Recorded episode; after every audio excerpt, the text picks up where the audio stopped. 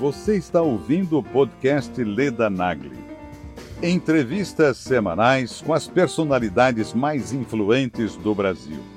Para assistir às entrevistas em vídeo, acesse o canal Leda Nagli no YouTube. www.youtube.com/ledanagli. A gente espera em poucos anos ter a super bateria nióbio grafeno. O que, que quer dizer isso aí? Você pode parar seu carro no posto de gasolina, combustível, né? Em poucos minutos recarregar a bateria do seu carro. E daí você tem mais uma autonomia para 400 km. Imagine a revolução na indústria automobilística. É, se desenvolve pelo mundo, né? um pouco no Brasil aqui, caminhões movidos na energia elétrica também. Então, a, a necessidade está fazendo você buscar alternativas. As alternativas. E, e também o preço do, dos combustíveis, né? do diesel, da gasolina. Você está com esperança de resolver isso? O preço da gasolina está sendo potencializado pela guerra Ucrânia e Estados Unidos. Quando, por exemplo, a Rússia corta gás para quatro países da Europa, eles vão buscar energia de outra fonte. Então, se busca de outra fonte, não tem disponível no mercado, vem aumento. Bem, e o preço do combustível está um absurdo no mundo todo. Agora, no Brasil, podia estar mais barato. Nós temos dois problemas no Brasil: impostos e Petrobras. Agora, quando falo em Petrobras, o pessoal olha para mim. E eu não tenho comandamento sobre a Petrobras. A Petrobras está dando dica e quer aumentar de novo. Hein? É, vai aumentar de novo, 7%, acho. Né? Mas não interessa quanto seja, já está já tá um absurdo o preço dos combustíveis no Brasil, lá na refinaria esse preço é potencializado em cima de impostos. Impostos estão tratando aqui no parlamento, posso falar contigo, é, mas a Petrobras está tendo lucros é, extorsivos, até o UOL. Aqui é uma empresa aí que, é, comunicações, né, que sempre 99% das matérias da pancada em mim, hoje faz uma matéria é, verdadeira sobre a Petrobras. A Petrobras está tendo lucros astronômicos, durante, teve durante a pandemia, está tendo durante agora essa crise lá fora. Quanto mais aumenta o petróleo lá fora, mais a Petrobras fatura aqui. E não podia ser assim, porque está garantido na condição uh, um fim social para para, produto, para os produtos da Petrobras. Quando se fala em PPI também, que virou um tremendo mistério, né? é paridade de preço internacional. Lá atrás, quando o governo Temer resolveu implementar a PPI, para que não houvesse mais bandalheira, como teve por, por 14 anos de, de PT lá atrás, houve um exagero. O preço do petróleo estava bastante baixo. Ó, daqui para frente, quando subir o preço do petróleo, o barril, né, sobe os derivados, gasolina e diesel. Se tivesse esperado chegar no preço médio, o barril, ou se fixasse ali 70, 80 dólares, a partir dali aumenta aqui, sem problema nenhum. Agora, a Petrobras realmente é uma insensibilidade enorme. A Petrobras existe para dar lucro para os seus funcionários e para aqueles que têm papéis, né, que são os acionistas, em especial os minoritários que estão fora do Brasil. E não é fácil resolver esse assunto. Estamos buscando pelo lado menos difícil, com um apoio enorme aqui da Câmara, do Senado. É, o Arthur Lira ajudando bastante a gente aqui na Câmara. Aprovamos um teto para o ICMS na Câmara o projeto foi para o Senado, aprovou ontem o teto, mas como teve emendas, voltou para a Câmara, deve votar hoje, ou no máximo comecinho da semana que vem, e vai ter um teto. Ou seja, o teto, 17%. o teto de ICMS, 17%. Não é só para o combustível, entra para as comunicações, procura qualquer um que está nos ouvindo saber quanto é que ele paga de ICMS é, no seu, na sua conta de telefone celular. Ele vai cair para trás com percentual. Também entra, entra para transporte, né? E também é, combustível, é, transporte, é, combustível, transporte, comunicações. Comunicação. Isso significa o que para a gente, para o consumidor? Não, se você pegar na tua conta de luz, mandar teu, o assessor teu, que é teu filho, pegar a conta de luz agora, Manda ele procurar lá, aproveita para a gente ver, até bom ver. Quanto por cento que é o ICMS da tua conta de energia elétrica Eu vou chutar aqui que está acima de 30%. Bem, isso aí, então, no mínimo, vai ter metade dos impostos. Por exemplo, a gasolina no Rio de Janeiro. o ICMS é, são 34%. Então, como o preço do ICMS é cobrado no preço cheio da bomba, está errado, mas é cobrado no cheio, cheio da bomba, o preço da gasolina está quase 8, né? quase 8 aí no hum. Rio de Janeiro, se botar 34%, vai dar mais ou menos é, R$ 2,30 de ICMS por litro de gasolina. Então, cada litro de gasolina que você bota aí no Rio de Janeiro, R$ 2,30 centavos né, são de ICMS. Por exemplo, o diesel, não dá para ver aqui, aqui é para o gás, gás natural também, o essencial, é para o gás também, para ajudar o pessoal que dirige, que tem carro a gás também. Se você pegar, por exemplo, o valor do diesel, é, tem um percentual que é variado no Brasil todo. No, no, no imposto federal, eu zerei. Você não paga nada no imposto federal diesel. O imposto da gasolina, que está em média 2,30 no Rio, o governo federal cobra de PIS por FIS 69 centavos. Esse valor eu congelei desde janeiro de 2019, quando eu assumi. O gás de cozinha também tem o ICMS no Brasil todo. Agora, no Brasil todo, qual o valor do imposto federal do gás de cozinha? Zero. Eu zerei no começo do ano passado. Eu, a gente vem fazendo nossa parte é, para tornar menos difícil a vida do consumidor e diminuir a carga tributária do Brasil. Pode ter certeza, vamos supor que a gasolina volte, o preço do petróleo está em 120, vamos supor que volte para 80. Eu não vou recriar é, eu não vou majorar, eu não vou majorar nenhum imposto. Vai continuar esse mesmo imposto, esse mesmo valor fixo cobrado por nós lá atrás. O gás de cozinha está decidido. Nunca mais vamos cobrar imposto federal em cima do gás de cozinha. E está caro o bojão. Eu acho que está na ordem de 120, 130 o botijão de gás. Mas na Petrobras, que está caro também, está em torno de 55 centavos, ou 55 reais. É, como é que chega o dobro disso aí? você engarrafa, eu não sei onde é engarrafado o gás é no Rio de Janeiro, mas é engarrafado no estado. Tá? Se está 55 reais, o equivalente a um bujão de 13 quilos, como é que chega a 130 aí, aí na, na Rocinha, em Copacabana, é, em Resende, em Campos, seja onde for? É, tem o valor do frete, sim. Agora, tem a margem de lucro do, de, quem, de quem vende né, na ponta da linha e tem o imposto estadual. É, o que está acontecendo nessa, nessa briga nossa em Brasília, que já tem uns dois anos que comecei a briga dos combustíveis. O povo vai entendendo é a composição do preço de cada produto. E não tinha. Nosso tempo de garoto, não sei se você lembra, Leda, é, você comprar um produto qualquer, uma caixa de maisena, por exemplo, um fermento royal, estava escrito preço de fábrica e preço máximo ao consumidor. O nosso tempo é, tinha. tinha agora não tem mais. Tinha. Você não, não tem, mais. mais. Agora é livre. Você tem, uma, você tem uma noção. O que acontece? É, não, é, não, não é novidade para ninguém que foi trocado o ministro das Minas e Energia, né? entrou outro, nome Adolfo Saxida, e está tentando mudar aí a, a presidência da Petrobras. Tá? Nós somos os acionistas que têm o maior número de, de papéis, né? mas nós não temos essa, esse poder de mudar rapidamente. A gente já estamos um mês tentando trocar o preço da Petrobras, não conseguimos.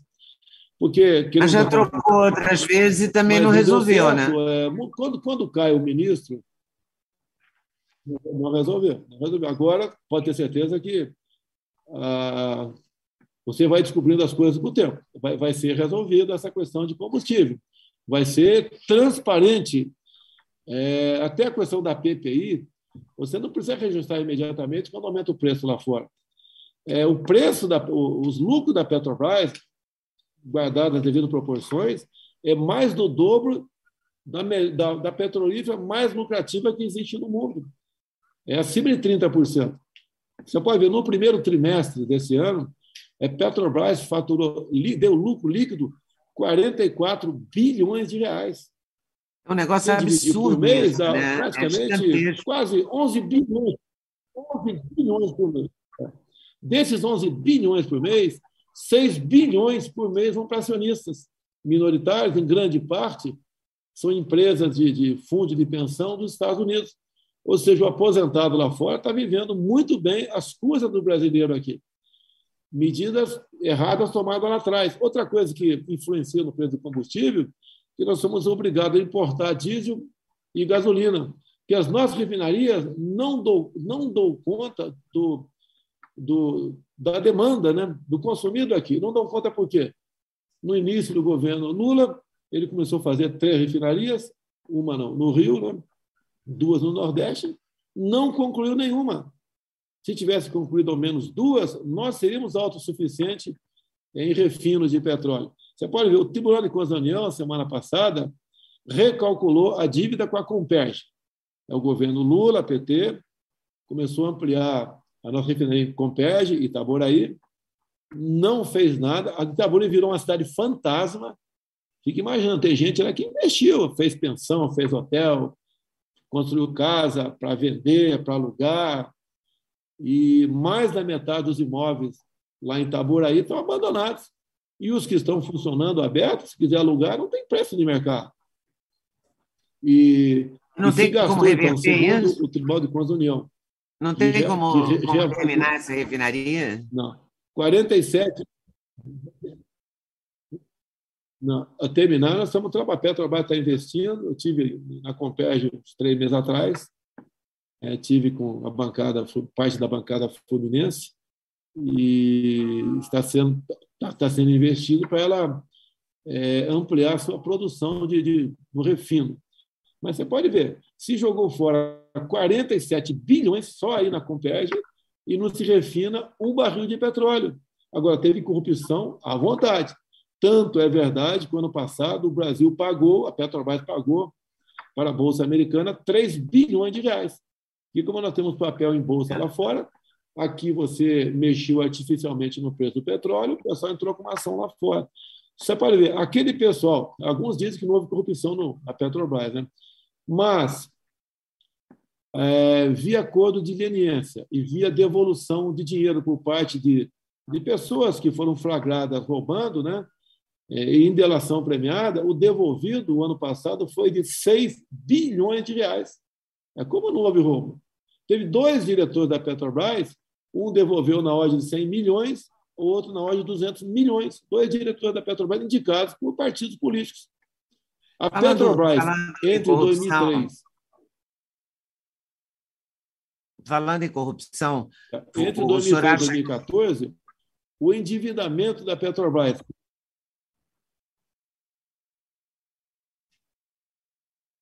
Você conseguiu um conter? É, um delay é grande. Você conseguiu conter essa corrupção? Essa corrupção acabou?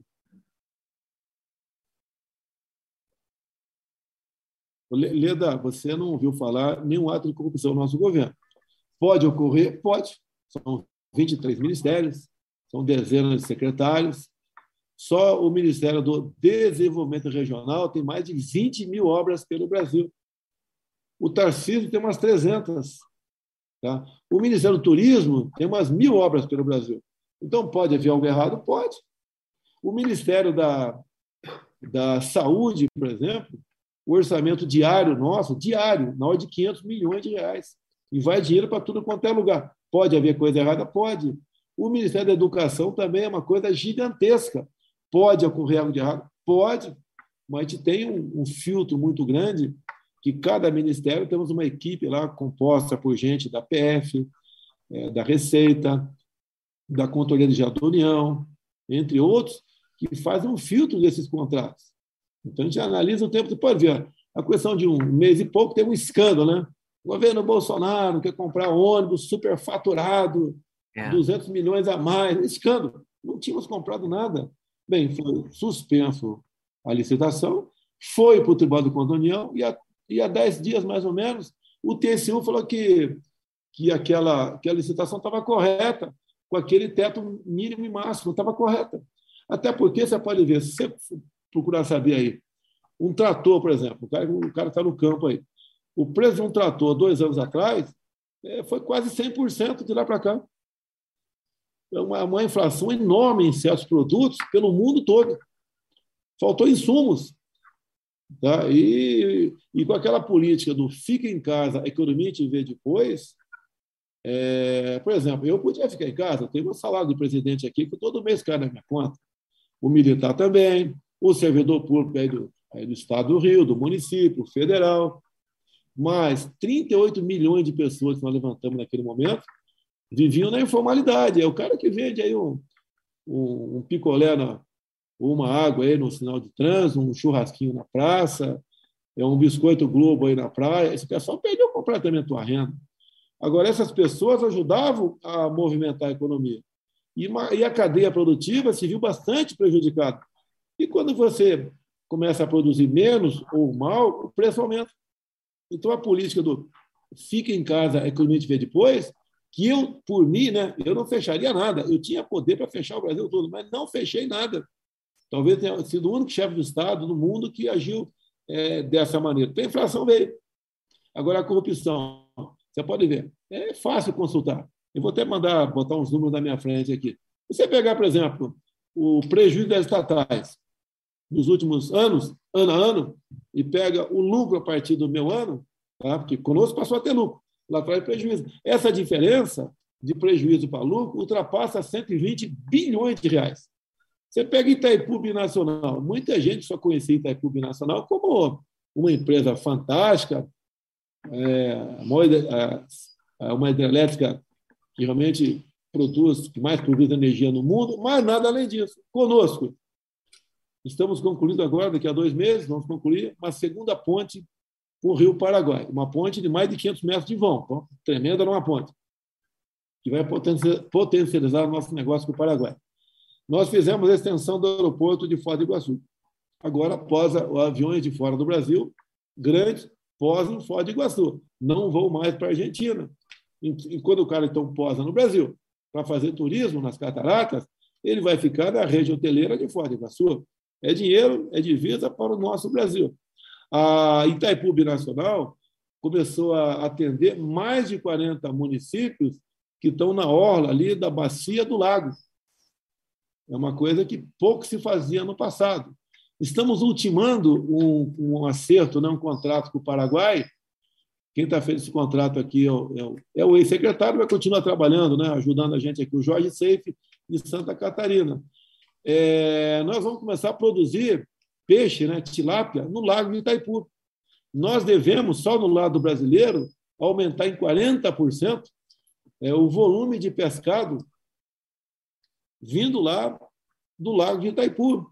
O Jorge Seife potencializou isso e muitos, muitas, muitos espelhos d'água é, de represas outras, né, hidrelétricas outras pelo Brasil.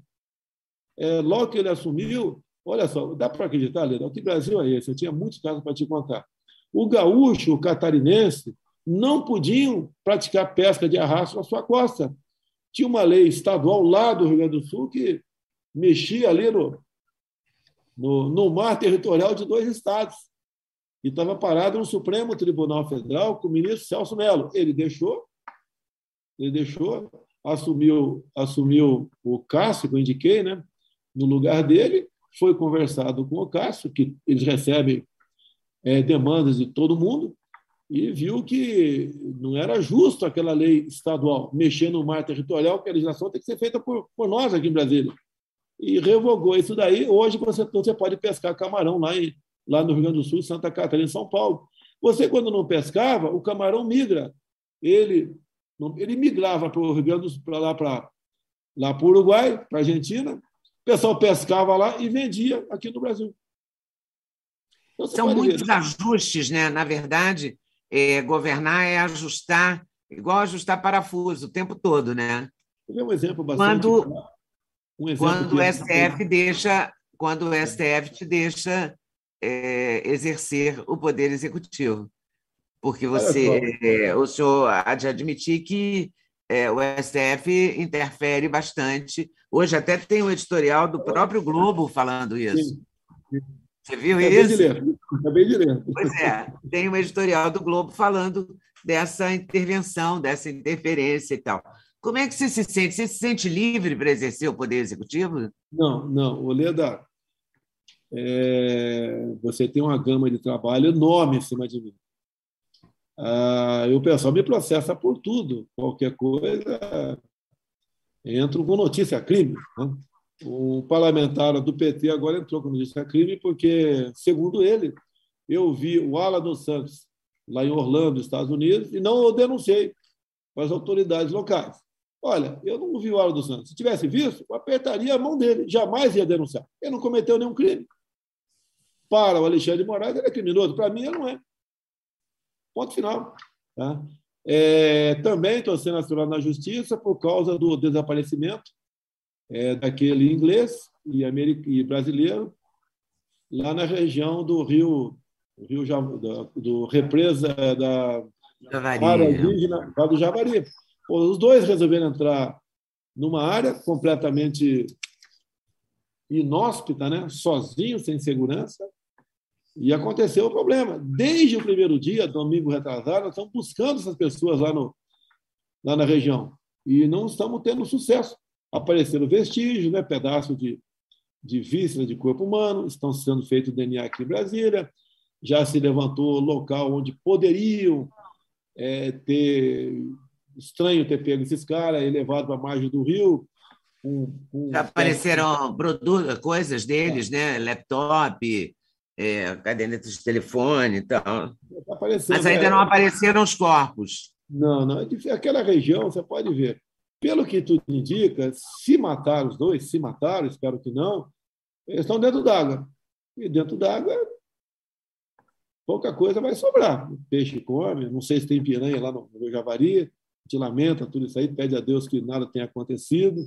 Tá? E, mas, por exemplo, esse, esse, esse esse inglês, ele era mal visto na região, é porque ele fazia muita matéria contra garimpeiro, a questão ambiental. Então, aquela região lá que é uma região bastante isolada, muita gente não gostava dele. Ele tinha que ter mais do que redobrado a atenção para consigo próprio. E resolveu fazer uma excursão. A gente não sabe se quando ele saiu do porto, só dois, alguém viu, ele foi atrás dele. Se foi lá tem pirata no rio, tem tudo para se imaginar lá. E é muito temerário né, você andar naquela região sem estar devidamente preparada, né? física, e mente e também com armamento, né? devidamente autorizado pela FUNAI, pelo que parece, não estavam. Agora, tem um parlamentar aqui, um partido político, falar qual que é, que quer me processar, porque já devia ter achado, cara. Olha, eu não sei ao certo, Oleda, mas eu acho que em torno de 60 mil pessoas desaparecem no Brasil por ano esse partido político, né? esse parlamentar, nunca se preocupou com esses desaparecidos. Acertei. O ano passado foram 63.200. Então, mais ou menos 60 mil por ano desaparece. Imagina, Leda, você tem um, nós né, temos um filho pequeno desaparecido. Como é que fica a vida da gente? E desapareceu como? Né? O que, que fizeram com, a, com, essa, com essa criança, com esse adulto, com esse idoso? Ok? Mas, mas teve, inclusive, um ministro do Supremo que determinou cinco dias para o senhor dar conta do. do Acho que foi o Barroso. Desaparecidos, é, Barroso. Bacana. Barroso, você podia dar cinco dias para eu achar os 60 mil que desapareceram no ano passado e vem para cá sentar. Eu te deixo sentar nessa cadeira aqui um pouquinho para dar uma dica para a gente. Como é que a gente vai achar 60 mil desaparecidos? E não apenas esses dois que estão lá, que todos merecem a, toda a preocupação, dedicação, empenho da nossa parte. Né? É muito fácil. Você já, alguém já viu o ministro Barroso indo numa, num canto aí tomar um refrigerante, um, comer um pastel, comprar um pão? Ninguém nunca viu esse cara na rua. Ninguém nunca viu a maioria dos ministros na, na rua. Ele não sabe o que é o, a vida do povo aqui fora. Só vive em ar-condicionado ou carro blindado. Casa luxuosa, né? percurso cheio de proteção e local de trabalho aqui do lado não sabe Falando o que nisso, é. O senhor sai na rua toda hora, faz motociata em Orlando, em Campinas e no interior de São Paulo, não sei aonde. É, depois de todo aquele episódio da facada e tal, não dá medo, não? não olha só, ontem eu tive na CEAGESP, em São Paulo.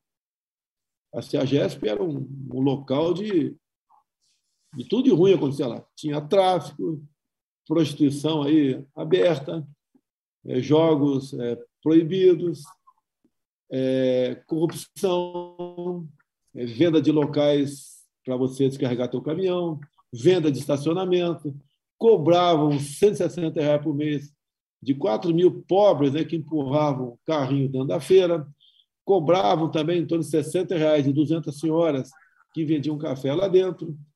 A CEAGESP passa por dia 50 mil pessoas. Mudamos tudo isso aí, foi uma coisa fantástica lá. Ontem estive na CEAGESP, passei por lá, almocei lá, no, a gente chama de pé sujo, almocei pé sujo, fui lá no, numa casa lotérica, joguei na Mega Sena, fui na Caixa Econômica Federal, numa agência, não tinha. É, o Pedro Guimarães, presidente da Caixa, achou que era necessário, botou uma agência da Caixa dentro da CEAGESP. Tinha uma torre lá grande, tinha uma torre do relógio, era um lixo, tá pintadinha, arrumadinha, tem uma bandeira nacional linda lá em cima, o relógio funcionando. Hoje tem segurança dentro da CEAGESP. O, quem frequenta a área se, se sente prestigiado. Logo que eu assumi, não vou falar o nome, teve um governador aí do, de um estado, né, de São Paulo, queria privatização da CEAGES para grupos de amigos próprios, né? Não deixei privatizar. E eu já disse, né? Eu sou pela privatização, sim, mas certas coisas, para mim, é ponto de honra. Se a AGES São Paulo não vai ser privatizada. É como queriam privatizar a Casa da Moeda. Falei, não, essa coisa é estratégica. Outras coisas, como Telebrás foi privatizado, os Correios também, que agora dão lucro, né? davam, não davam lucro, davam prejuízo no passado, agora dão lucro. Você acha que vai conseguir privatizar os Correios? Vai, já está bastante Passa pelo parlamento essas grandes empresas. Né? Você pode ver. Quando bater, você encontrar com um carteiro, você que está nos ouvindo, fala: posso ver teu contra-cheque? Não queira saber quanto ele está ganhando, não. Lá tem um desconto especial no carteiro. Tem todos, todos os funcionários do Correio tem. tem no carteiro, no carteiro está em torno de 520 reais. Um desconto extra. Você sabe por que, por que desconto extra de 520 não. reais por mês? É porque, o fundo, porque o fundo de pensão é, dos Correios, conhecido como Postales, foi assaltado pelo PT. O PT comprou papéis de empresas venezuelanas, inclusive. Um rombo enorme. Então, para eles não perderem a aposentadoria, eles vão pagar até 2030 o carteiro mais 520 reais por mês. Caramba. Essa é a marca do PT que está no contra-cheque do carteiro do janeiro. Pega um funcionário da Caixa Econômica Federal, a mesma coisa. O tal do FUNCEF, né? o Fundo de Previdência da Caixa Econômica Federal. Eu não sei o valor aqui, mas tem por muito tempo eles vão pagar uma cota extra no fundo, por quê? Porque o fundo foi roubado pelo PT no passado. Se você pega a delação do Palocci, então, tá, você vê no YouTube, ele diz ali: todos os órgãos do governo foram aparelhados e roubados, exceto o Banco Central, que daí é tal negócio, né? É, é o coração do, do, do, sistema financeiro, vamos assim dizer. Não dá para fazer, fazer uma festa ali em cima que os outros órgãos entram em colapso. Esse é um pouco do PT. Eu estou falando com números, e com números não dá para você é, questionar. É verdade. Pois é, mas aí o ministro Fachin eliminou as, os, os processos do Lula, ou suspendeu por conta do Código Postal, talvez, e o Lula é o candidato e, é o, e as pesquisas ficam insistindo que ele é, pode, inclusive, ganhar no primeiro turno. Eu queria saber o que você pensa, o senhor pensa, dessas pesquisas e dessa disputa eleitoral. Você imaginou que ia disputar com Lula a presidência? Leda, vamos lá. É, você existe, né, a questão do impedimento. Se você é uma juíza e tem uma ação do teu filho, né, ou de alguém que você tenha negócios, é, você não você deve se declarar impedida não julgar aquela ação. O ministro Fachin é, foi ele quem tirou Lula da cadeia. Ele descobriu ali, olha só, depois de ser julgado ali em três instâncias, ele descobriu que o código de endereçamento postal Estava errado. É, ele tinha que ser julgado em São Paulo ou em Brasília, não em Curitiba. E, por causa disso, ele fez o seu relatório é, pedindo que a extinção do processo, né, que ele voltasse a outra instância, São Paulo ou o Distrito Federal. E mais dois ministros acompanharam, é, dois foram contrários, de modo que, por três a dois, tiraram, é, tornaram o Lula, tiraram da cadeia tornou elegível. E hoje em dia o Faquin é ainda o presidente do Tribunal Superior Eleitoral. E ele não admite que você apresente né, e discuta de técnico com técnico qualquer medida para aperfeiçoar o sistema eleitoral. E está tendo é, um embate aqui em Brasília, né, basicamente comigo nessa questão. Eu, eu, não sou eu. Eu acredito que a grande maioria do povo brasileiro quer ter certeza que as eleições sejam limpas, transparentes, auditáveis. É, você lá, Leda e eu, nós queremos votar para deputado federal, estadual, senador, governador, e ter a certeza que o nosso voto vai para aquela pessoa. Tá? É, isso não vem acontecendo. Então, lamentavelmente, o Faquin age dessa maneira. Você pode ver, o Alexandre Moraes. Assumiu hoje o TSE, né? É, o Alexandre, não, não, ele foi eleito, ele assume mais tarde, não é agora não, daqui, daqui a algumas semanas. Então, você pode ver, o Alckmin é ligadíssimo ao Geraldo, o Geraldo Alckmin, é ligado, muito ligado ao Alexandre Moraes também. É. Tá? Então, você pode ver, está bem acertado o Alexandre Moraes, trabalha da mesma maneira. A preocupação do Alexandre Moraes é fake news, pelo amor de Deus. Ô, Leda, se eu contar uma mentira para você aqui agora, você acredita se quiser. E se você não gostar, você nunca mais fala comigo. Você nunca mais é da minha página. Você, por exemplo, quem escreve, né, é, tem a preocupação de escrever a coisa certa. Se você começar a escrever uma porção de coisas inverídicas, eu não vou ler mais seu blog. Agora, a preocupação do Alexandre Moraes não é com a verdade, nada a ver com a verdade. Ele quer arranjar, tem, vem arranjando maneira de desgastar o meu governo e também retirar do ar páginas de pessoas que me apoiam. Ou caçar parlamentar, como ele caçou o Francisquini, lá do Paraná, porque era uma pessoa aliada a mim. Ou prender o Daniel Silveira, não interessa o que ele falou, né? palavras é, a condenação por palavras, é injúria, calúnia, difamação, não é não é privação de liberdade para atacar a gente, para falar para os outros, olha, se você criticar, se você for de direita, né, conservador, for honesto e criticar alguém no Supremo, vai ter um fim igual do igual do Daniel Silveira. Agora, se for da esquerda, pode jogar futebol com a cabeça do presidente, que não tem problema nenhum. Ou como a deputada Érica Cocai, aqui em Brasília, há duas semanas, né? ela é do PT, ela falou que teve fraude em 2018. E o Alexandre Moraes não, nem se preocupou com isso. Agora, se um parlamentar qualquer do Rio, aí, por exemplo, que seja simpático a mim, falar ah, houve fraude em 2020, ó, ele vai entrar imediatamente no inquérito de fake news, se bobear, pode ser preso e ter o mandato cassado. Então, eles ficam o tempo todo, Alexandre Moraes, Faquim, Barroso, né, fustigando o governo, usando o poder que eles têm no Supremo para questionar o tempo todo. É, eu acho que foi o Barroso agora, mandou em 10 dias para eu dizer como está a população de rua em cada um dos, dos 26 estados e o DF, né? É, como é que está a população de rua? O que ele quer com isso aí? E tudo vai descambando para a questão criminal. É, Você acha que eles querem impedir a sua candidatura à reeleição? Olha, querem impedir, não há dúvida vão conseguir? Eu acho que eles vão fazer tumulto. Eles podem até lá é, caçar meu registro. Alguns dias depois, é, o pleno, por exemplo, desfaz, mas fica aquela imagem do Brasil todo. Por que caçou o registro dele? Pensa lá em corrupção, tá? para desgastar, para ajudar o Lula. O Lula é o candidato desses três. É, ninguém tem, eu não tenho dúvida disso. O Lula é o candidato do Faquim, do Barroso, do Alexandre Moraes. É, eles não fazem nada pelo no outro lado, só do meu lado. Isso é claríssimo o que está acontecendo. Você pode ver. E o senhor fala o tempo todo em, julgar, em estar dentro das quatro linhas. E eles não estão dentro das quatro linhas, estão? Há muito tempo eles estão fora. Há muito tempo estão fora das quatro linhas. É, eles tomam medidas que simplesmente é, decisões. O próprio inquérito de fake news é, não foi ouvido no Ministério Público. Há três anos e pouco, funcionando. O IP não foi ouvido. Lá atrás, a Raquel Dodge, que era procuradora-geral da República, pediu arquivamento por duas vezes. Uhum. Ignoraram, o Alexandre Moraes ignorou. Ou seja, não existe mais lei no Brasil por parte aqui do Supremo Tribunal Federal. Não existe. Né? É uma obsessão por tentar me tirar daqui ou me tornar inelegível, né? ou fazer com que eu perca as eleições. Agora, você pode ver, quando você fala em popularidade, eu tive na CEAGESP ontem, não foi? Almocei lá no, no no comércio lá que gente, no Rio chama de pé sujo, mas bem arrumadinho, bacana. Eu vi, arrumadinho, mas bem simplesinho, né? Andei, não, foi bacana. Andei lá pela, pela feira, só vi um cara gritando Lula lá, é o direito dele, certo? Faltou educação para ele, mas tudo bem, é o direito dele.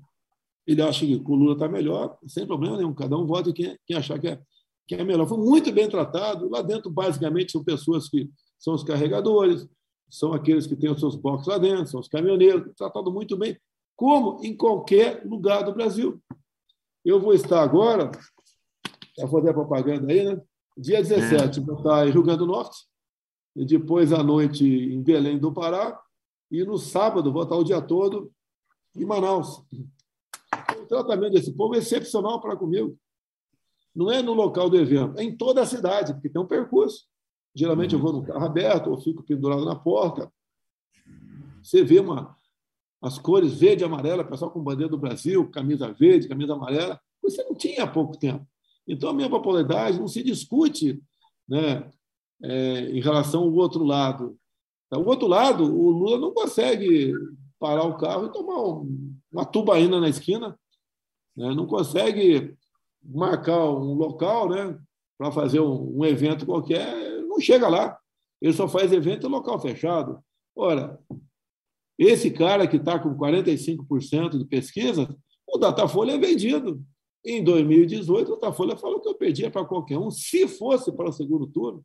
Agora, o que a preocupação minha é que o TSE entende que o Datafolha é um instituto de pesquisa sério. Daí fica aquela preocupação. Opa, o voto é eletrônico. Será que vai aparecer ali uma fotografia no primeiro turno, Lula 52% e acabou a eleição?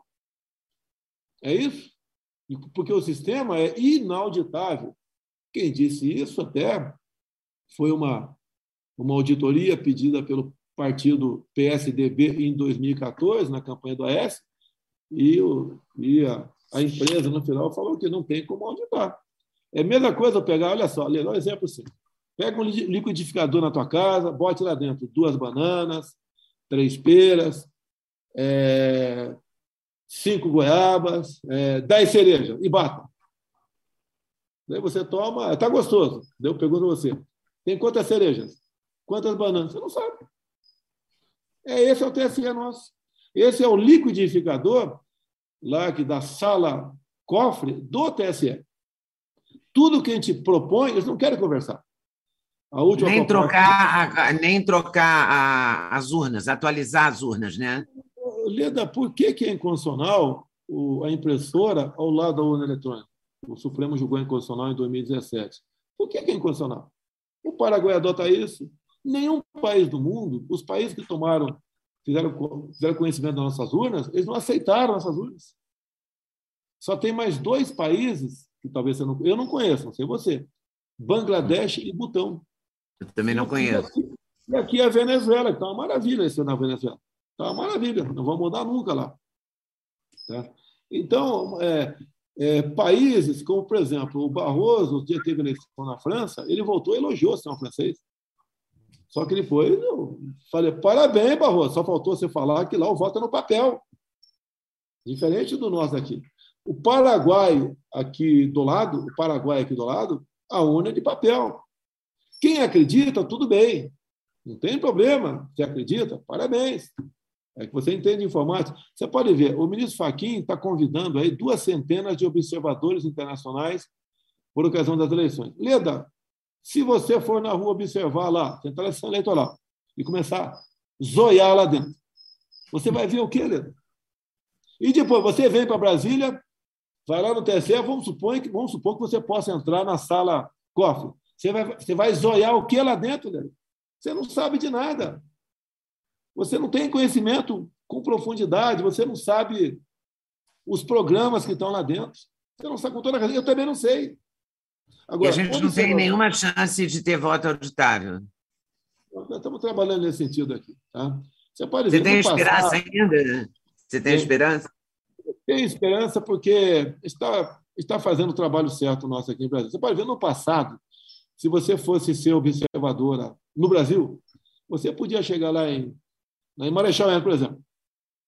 Então, você vai lá numa sessão eleitoral, você vai ver. O cara vai atrás da cabine, pega um, pegava um papel, né? riscava ali, botava o nome. Daí tudo bem. Ele botou na urna, você viu. Daí você viu à tarde o cara abrindo a urna, contando, fazendo boletim de urna. E você vê depois a totalização. Então você pode, ó, como observadora, eu não vi ninguém na sessão aqui é, dando dinheiro para o cara votar, mandando o cara votar então o candidato. A eleição, onde eu vi, foi limpa. Hoje em dia não tem como você falar se foi limpa. E olha uma coisa gravíssima ali, essa é gravíssima. Ninguém precisa ter conhecimento para saber do que eu vou falar. Quem trata da política externa no Brasil? Eu pergunto, é o Congresso Nacional? É o Poder Judiciário? Ou sou eu? Sou eu. É. Via o Ministério das Relações Exteriores. Sim. O que, que o Faquin fez aproximadamente duas semanas atrás? Ele convidou em torno de 70 embaixadores e eles foram lá para o TSE. Lá ele deu aquele recado dele, né? posando de o rei da verdade, né? é, falando que aqui no Brasil ataca um sistema democrático que é seguro, que é honesto, que nunca ninguém descobriu fraude nenhuma. Né? E o que, que eu peço para vocês? Após a divulgação dos resultados pelo TSE, façam com que seus respectivos chefes de Estado imediatamente reconheçam o eleito pelas urnas, para evitar contestações no Poder Judiciário. Ô, Faquim, se você se der Lula lá nessa base que estão falando aí, nessa base, que eu não acredito, não acredito, não tenho, não tenho confiança nesse sistema, eu vou entrar recurso no Supremo? É de brincadeira, né, Faquim? É de brincadeira, né? Eu prefiro recorrer ao Papa. Tenho muito mais chance de ser atendido do que ah, você e mais meia dúzia que tem aqui no Supremo Tribunal Federal. E o que, que nós queremos, Leandro? Olha só, eles convidaram as Forças Armadas para participar numa comissão é, de transparência eleitoral. As Forças Armadas descobriram mais de 500 vulnerabilidades, mais de 500 maneiras de você fazer alguma coisa lá. E essas questões foram aceitas? Apresentando, as Forças Armadas apresentaram sugestões, foi uma briga terrível. No meio do caminho, o Faquin falou que eleições é coisa para força desarmada e não armada. convidou para quê? Né? E agora aceitaram é, integralmente algumas né? e parcialmente outras. Mas, parcialmente, nós queremos é, integrais. Nós queremos, por exemplo, as Forças Armadas querem, eu sou chefe das Forças Armadas, o que chamam de apuração é, simultânea. Eles querem que todos os dados né, de, de sessões do Brasil cheguem pela internet aqui, aqui em Brasília e vão para dentro do computador, numa sala, cofre. É uma sala secreta. Eles não querem que fale, né? Não é sala secreta, é sala secreta. Essa, o que é um cofre? É algo secreto. Né? E não querem que ninguém participe desse processo de, de apuração lá dentro. Ah, o que nós sabemos que o voto é secreto mas a apuração dele é um ato público. E olha só, o Faquin, que soltou o Lula, é que vai, que está conduzindo o processo. O Alexandre Moraes, que era do PSDB de Alckmin, é que vai substituir daqui a pouco. Tá? O Barroso, que é outra pessoa que foi nos Estados Unidos no mês passado fazer uma palestra, Leda, como derrubar um presidente. O Barroso ah, o, o, ano passado, foi para dentro da Câmara dos Deputados, se reuniu com 11 líderes, e no dia seguinte, os líderes resolveram enterrar o voto impresso. Interferência. A gente vai esperar acontecer o que está prevendo que aconteça com os indígenas. É, é, nunca, houve, nunca houve uma interferência tão grande de outros poderes no poder executivo, não é? Olha, quando você falou no começo corrupção, que eu falei a, a diferença de de prejuízo para lucro por ano, para 120 bilhões, esse dinheiro ia para o bolso de alguém, Leda. É este pessoal, não vou acusar os três agora do Supremo, não, né? mas é essa, essa sociedade secreta que tem em Brasília de, de autoridades, que chama de sistema, é que, que quer que volte o que acontecia anteriormente. O que, que o Lula sentado aqui? Ele vai, como já loteou, né? a gente não tem provas, deixar bem claro, mas informações que tem de políticos, ele já ofereceu para vários partidos, ministérios, estatais, bancos oficiais e até as duas vagas para o Supremo. Já tem nome negociado. Olha, se eu ganhar, fique tranquilo. Que pegar no Supremo, a gente mata no peito, que vou botar esse e esse. O nome eu tenho aqui, mas não quero falar para evitar processo. É assim, assim que é tratada a coisa aqui em Brasília. Alguns falam que eu estou querendo permanecer nessa cadeira. Olha, essa cadeira aqui, meu Deus do céu, é só dor de cabeça. Eu queria estar na praia agora. Hoje, que dia? Quarta-feira, né? Estaria Hoje ah, eu estaria na praia. Com aposentado, estaria na praia, mas estou com 67 anos. Mas se, se não fosse eu o ganhador das eleições, seria o Haddad, do PT. Olha que os governadores do PT e do PSDB fizeram por ocasião do lockdown. Prenderam os caras em casa, prendeu o povo todo em casa. Gente destruiu seu negócio, perdeu sua renda. Se a gente fazer rapidamente o auxílio emergencial, esse pessoal estava, antes de morrer de fome, ia saquear supermercado, não por maldade, mas por necessidade. Evitamos que isso acontecesse com o auxílio emergencial. Então, nós fizemos a nossa parte e essas outras pessoas tivessem parado o Brasil como eles queriam que parasse, né? a economia não ia voltar tão rapidamente, não. É, eu, eu, por exemplo, ele é uma pessoa que fica, por exemplo, aí 60 dias passando fome. Se você começar a tratá-la, dar uma boa comida a partir de hoje, ela vai levar mais 60 para poder voltar à vida normal. É assim estava o Brasil, se não a gente entrar com auxílio emergencial, com os programas como o Pronamp e BEM, que preservou emprego, socorrer estados e municípios, que tinha uma, uma previsão de perda de receita, nós demos para esse dinheiro, dar dinheiro para estado e município para combater a Covid. Né? O, o, auxílio emergencial, Leda, nos primeiros meses, a despesa mensal era de 50 bilhões de reais. O gasto com o auxílio emergencial em 2020 foi equivalente a 15 anos de Bolsa Família. E alguns falam que não olham para o pobre. Quando... Pois é, mas olha só, você enfrentou, você enfrentou a pandemia, teve que criar o auxílio emergencial, está enfrentando uma guerra, enfrentou algumas, várias traições, assim, né? O, o Dória, por exemplo, se elegeu é, Bolsonaro, etc., virou seu inimigo público número um. O do o Rio Moro saiu atirando. Isso para falar, agora até o Weintraub, é, o Weintraub, que foi seu ministro. É, é, depois daquela sessão que não era sessão secreta, reunião de ministros, falaram que era sessão secreta. Eu costumo gravar essas sessões para pegar os melhores momentos, né, para divulgar trecho na internet. E, na, e, por coincidência, tinha tido aquela sessão e o Moro, né, que, que pediu demissão, eu acho que foi no dia 22 de abril de 2020, ele falou que naquela sessão ali eh, tinha a prova que eu estava interferindo né, na, na, na, Polícia Federal. Bem, as fitas foram mostradas, não teve nada disso. O Ventralbe ali se, se exaltou ali, mas é uma reunião reservada. Mas o Supremo mandou divulgar, e daí ele foi para os Estados Unidos. Ele estava ganhando na ordem de 22 mil dólares por mês, o irmão dele na ordem de 10 mil dólares por mês. Hum. Tá? E lá nos Estados Unidos, chegando lá, empregados começaram já a dar alfinetada em mim.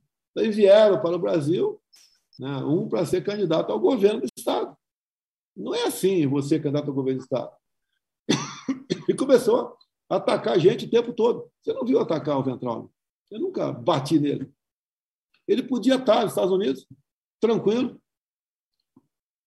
o poder, poder renovar mais dois anos lá no Banco Mundial a partir de setembro. O irmão dele estava numa função sem problema nenhum, cuidando da vida dele, trabalhando. Não vou dizer que não sejam competentes, são competentes, trabalhando, produzindo, esperando o futuro, acalmar a poeira, deve vir para cá esse candidato senador, federal, se for, governador, presidente, sem problema, mas partiu para a briga, ofendendo o tempo todo. E por tá? que será que as pessoas partem tanto para a briga contra o senhor? Olha, Ventraldo, tinha algum motivo para brigar comigo? Não estava bem nos Estados Unidos? Né? O Moro, o Moro subiu a cabeça dele que tinha que ir para o Supremo e depois ser presidente. Isso atrapalha o trabalho aqui em Brasília. Chegou uma hora que não deu mais. Eu queria trocar o diretor-geral da Polícia Federal, que é um direito meu, e ele não, não queria, né? porque o diretor era velho amigo dele desde lá da, Lava Jato de Curitiba. É uma, é uma prerrogativa minha. E daí, nessa, nessa, nessa briga aí para trocar, que não tinha que ter briga, né? porque o patrão sou eu, nesse caso sou eu, ele resolveu pedir demissão. E saiu atirando. Agora, não teve sucesso. É, ele tinha um capital ainda grande na política e não, não ele não leva jeito para a política, Oleda. Não leva jeito. Até a maneira dele falar, é quando ele conversa, olhando cabeça para baixo. Eu não vou, não vou acusar o Moro de nada, não. Tá? É, mas é, é tal negócio. É, por exemplo, se quiser me botar num forró, eu não levo jeito para dançar, porque eu tenho a cintura dura, não levo jeito para isso. Outros levam jeito. Né? É, ele não leva jeito para a política. É... Peraí, que eu tenho que. É, eu tenho um pouquinho tempo agora para estar tá terminando, mas eu tenho que te fazer umas perguntas assim óbvias. Tá. Hoje os jornais dizem que você vai trocar o vice, que não é mais o Braga Neto, e sim a ministra Tereza Cristina. Bem, eu Isso faz sentido? Que, eu, eu, nem falei que é o Braga Neto meu vice. Como é que eu vou trocar? Eu vou trocar de esposa se eu nem casei ainda? Tá? Até, até há três semanas atrás bateram muito aqui no ministro Carlos Franks, que seria trocado. É, toda semana inventa uma fofoca. O Braga Neto é, tem uma passagem marcante pelo Rio de Janeiro, na intervenção, foi muito conhecido, ajudou muito o Estado do Rio de Janeiro. É, é terminou o tempo dele de, de, de 45 anos de serviço, veio trabalhar aqui na, na Casa Civil, um trabalho excepcional comigo aqui, é um, um ministério difícil. Depois foi para. Você gostaria de tê-lo como vice? É um, é um Você gostaria? Cotadíssimo. Cotadíssimo. Tá? E a ministra Tereza Cristina também está cotadíssima? Cotadíssima, excelente pessoa também. Excelente pessoa. É, querem fazer uma briga aí, Leda? Homem e mulher. É isso que eles querem fazer. Não, eu prefiro, vão, vão, querer falar, vão querer falar que eu prefiro não uma mulher, mas um homem. É. Ou então tumultuar é, o que eu já estou fazendo em Brasília. Eu entendo que a escolha de vice, diferentemente do que aconteceu em, em 2018, foi muito corrido, não deu tempo da gente é, se conhecer melhor. Né? O vice é quase um casamento. É quem vai me substituir, se eu for reeleito, né? aqui. Eu viajar tranquilo, é, tá todo dia conversando comigo. Tá? É... Mas você não tem esse, eh, você não tem esse diálogo com o vice atual? Foi toque de caixa, o Mourão assumiu, ele tem uma, uma personalidade muito forte, né? É, dava suas opiniões de forma independente, e a imprensa deitava e rolava em cima disso. Tá? Então, não teve nenhum atrito forte com, com o Mourão. É, hoje eu torço por ele, até ajudo muito é, nessa pré-campanha ao Senado que ele faz lá pelo Rio Grande do Sul. E tudo bem, toca o barco aí. Espero que dê certo. E o vice está é, tá praticamente acertado o nome dessa pessoa, que eu não revelei para ninguém ainda. Você falou Tereza Cristina? Sim, excelente nome. Agora, é, Mato Grosso do Sul está muito bem servido, é, com a Tereza Cristina também, né, caso ela se confirme a candidatura dela ao Senado. O, possível primeiro suplente para a Tereza Cristina é uma pessoa que foi meu soldado lá em Niuaque, em 1979. A Tereza Cristina é um nome excepcional para o Senado, como é excepcional para serviço também, o seu poder de articulação. Mas não está batido o martelo sobre o nome dela, nem sobre o Braga Neto. E sobre o Vale Alimentação? Você disse que ia conseguir aumentar o Vale Alimentação, mas não ia conseguir dar aumento para os servidores. Olha só. Você acha que vai é, conseguir? Estava levando a vida normal aqui em Brasília, no tocante a servidor. Veio a pandemia. A pandemia tinha uma proposta né, da, da Câmara dos Deputados. O presidente era o Rodrigo Maia. Isso foi março, abril de 2020. Era cortar 25% dos vencimentos ou proventos de todos os servidores. Então, aí o pessoal que trabalha na LERJ, aí o Legislativo, o Executivo também, o pessoal da Câmara Municipal do Rio, do Brasil todo, militar das Forças Armadas, policiais federais, policiais rodoviários federais. A proposta que estava pronta para ser apresentada e aprovada era cortar 25% do salário de todo mundo. Daí nós entramos em campo aqui, fomos para uma negociação. Vamos congelar por um ano e meio. E assim foi feito. Ficou para o servidor, né, menos danoso e cortar os 25%. Mas, por da pandemia, né, fizemos isso. Foi uma videoconferência, todos os governadores concordaram em congelar por um ano e meio o salário dos servidores.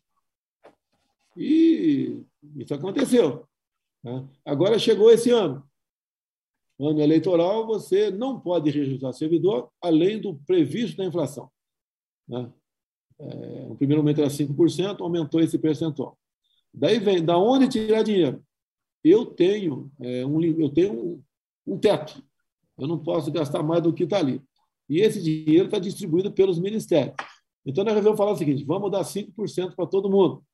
E vamos fazer uma, uma reestruturação na Polícia Federal, Polícia Rodoviária Federal e o pessoal da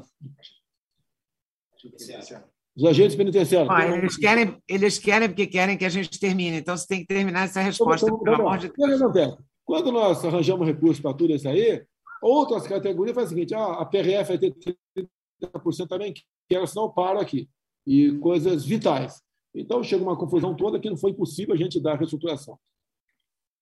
E a Vale Alimentação, então, não aumenta? É, ficou complicado também os 5% para todo, 5% de reajuste, a história é longa, e nós resolvemos ultimar um estudo para dobrar o valor do, do Vale Alimentação, o que está praticamente acertado até o momento.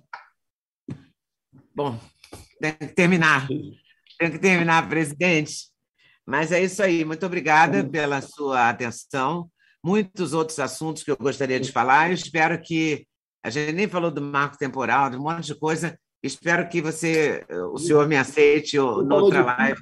Não falou de não falou de Pix, transposição do São Francisco. Isso, a garotada do FIES aí, ó, tá, vai ficar livre da, da dívida do FIES, quase 2 milhões de jovens pelo Brasil. Tem muita coisa boa para falar. Para falar. Vamos marcar oportunamente um outro bate-papo, pode ser? Vamos, vamos eu, eu vou topar com certeza. O senhor topa? Top, está fechado. Está fechado. Muito Valeu, obrigada. Obrigado, obrigado Leda. abraço filho aí. Até mais. Agradece aí a Joana e a Ana Beatriz da SECOM. Muito obrigada também por me, me darem força aí. Valeu? Valeu. Um abração, presidente.